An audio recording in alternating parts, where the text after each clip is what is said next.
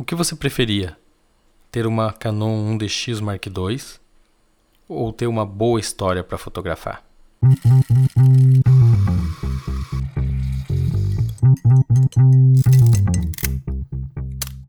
Olá pessoal, estamos começando mais um episódio do Arquivo RAW, o podcast onde o assunto é fotografia.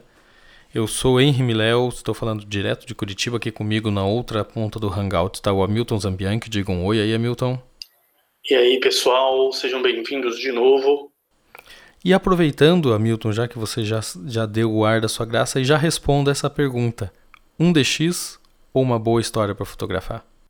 Rapaz, Milé, é o seguinte, eu acho que esse programa aí é, vai ser basicamente um belo de um puxão de orelha para nós. Né? Muita gente é, fica nos mandando mensagem perguntando sobre qual equipamento comprar para aquilo, é, que lente é boa para aquilo outro, quando na verdade uma boa pauta é sempre melhor que um bom equipamento.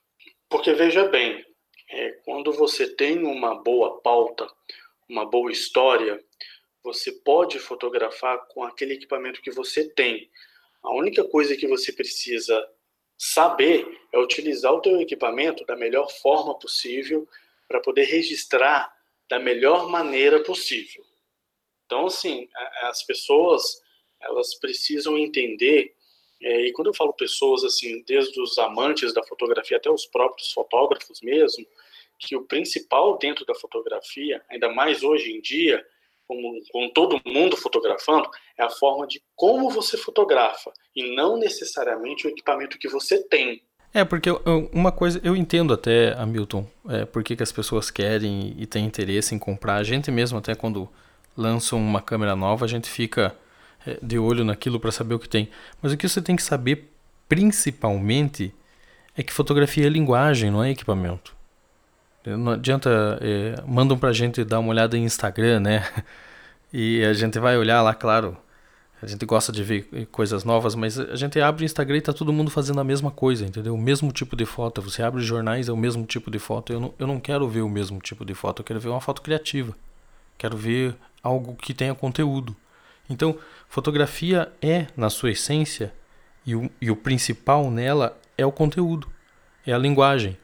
É claro que é muito prático você ter um equipamento bacana, né? É, é como você sair de carro aqui de Curitiba para São Paulo, você vai de BMW é uma coisa e você vai de Fusca é outra coisa.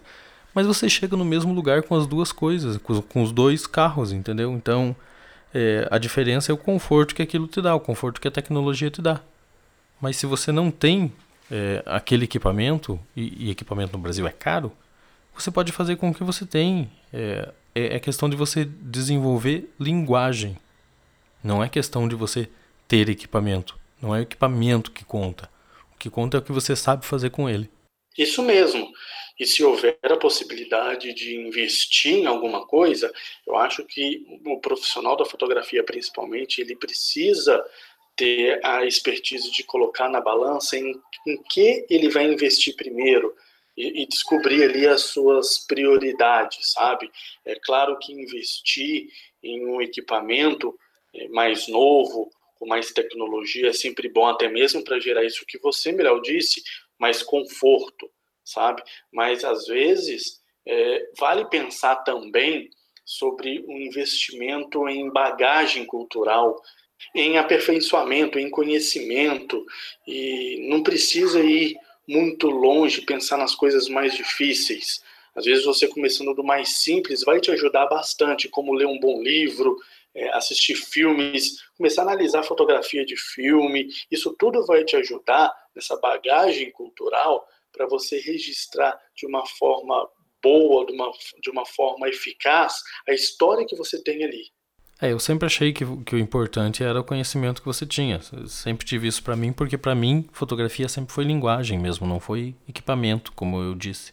Mas é uma coisa que, que principalmente quem está começando se engana muito, se, se bate muito. Eles acham que fotografia é sobre equipamento. É aquela história de também com essa câmera, né? Eu fazia, até eu fazia uma foto dessa, não, não fazia.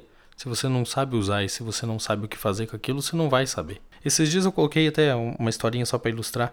Eu coloquei no stories do meu Instagram uma foto do jornal onde eu estava fazendo freela, que era, eram algumas lentes tele, assim, tinha acho que umas 3 ou 4 400, tinha umas outras 3 300, e eu recebi uma enxurrada de mensagens ali, né, dizendo, ah, meu sonho era ter uma lente dessa, um dia eu vou ter uma lente dessa, pô, que legal. E eu ficava me perguntando de por que alguém quer ter uma 400. Não faz o menor sentido, entendeu? Ela só serve se você for trabalhar com futebol, com algum tipo de esporte que você precise daquilo. E se, e se você for trabalhar direto com isso, porque se for fazer um jogo por mês, ela não compensa, uma lente muito cara. Ou se for fotografar é, pássaros, entendeu? For fotografar algum tipo de bicho lá na África que você não, não tenha como chegar perto e é claro, também fotografar isso direto, né? Fazer disso a sua profissão e não só por hobby. Senão ela não compensa o investimento. Então, tem-se que mudar um pouco a chave da fotografia e perceber que o equipamento é importante, é claro, mas que ele não é mais importante do que você saber o que fazer com ele. Olha, eu já tive vontade de fotografar com esse tipo de lente aí, Miléo. E assim, é, única e exclusivamente por curiosidade, porque até mesmo quando a gente percebe a utilidade real dessa câmera e você adapta ao tipo de trabalho que você está acostumado a fazer, você vê que ela não tem serventia.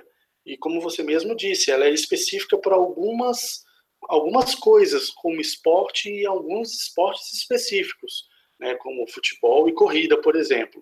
Mas eu, particularmente, é, estou no fotojornalismo aí há bastante tempo e o que eu mais uso hoje é a 50 milímetros e alguma lente de zoom, mas assim que não ultrapasse 140 milímetros.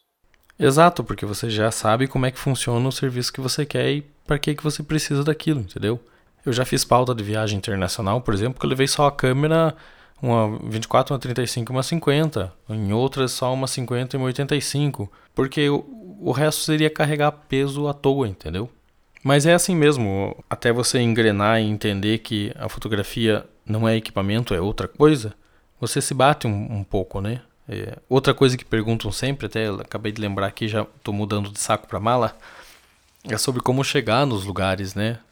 Tem muita gente que fala, ah, eu queria fotografar isso ou aquilo, mas eu não tenho acesso porque eu não sou da imprensa, não tenho uma credencial e tal. Na verdade, quando você não tem acesso, e acontece muito com a gente também, de não ter acesso em alguns lugares, apesar de de estar tá trabalhando com fotojornalismo há muito tempo, é, você faz de outra forma, entendeu? Você encontra outro meio de fotografar.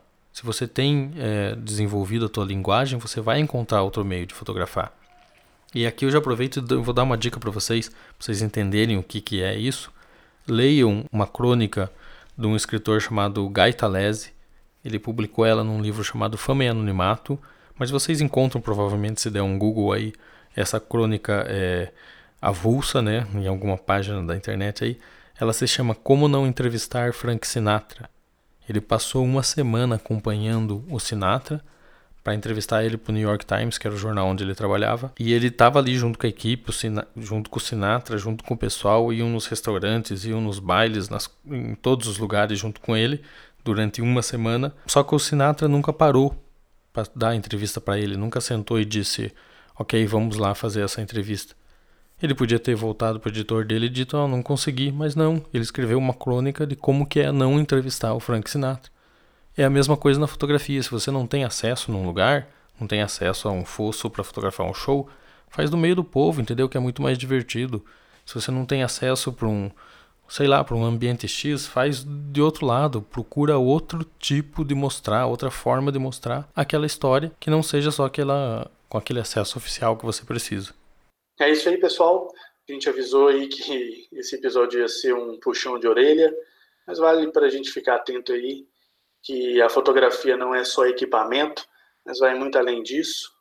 A gente está chegando ao término de mais um episódio. Eu vou me despedindo. Dá um tchau aí também, Miléo. Tchau, pessoal. Até a próxima. E é isso aí.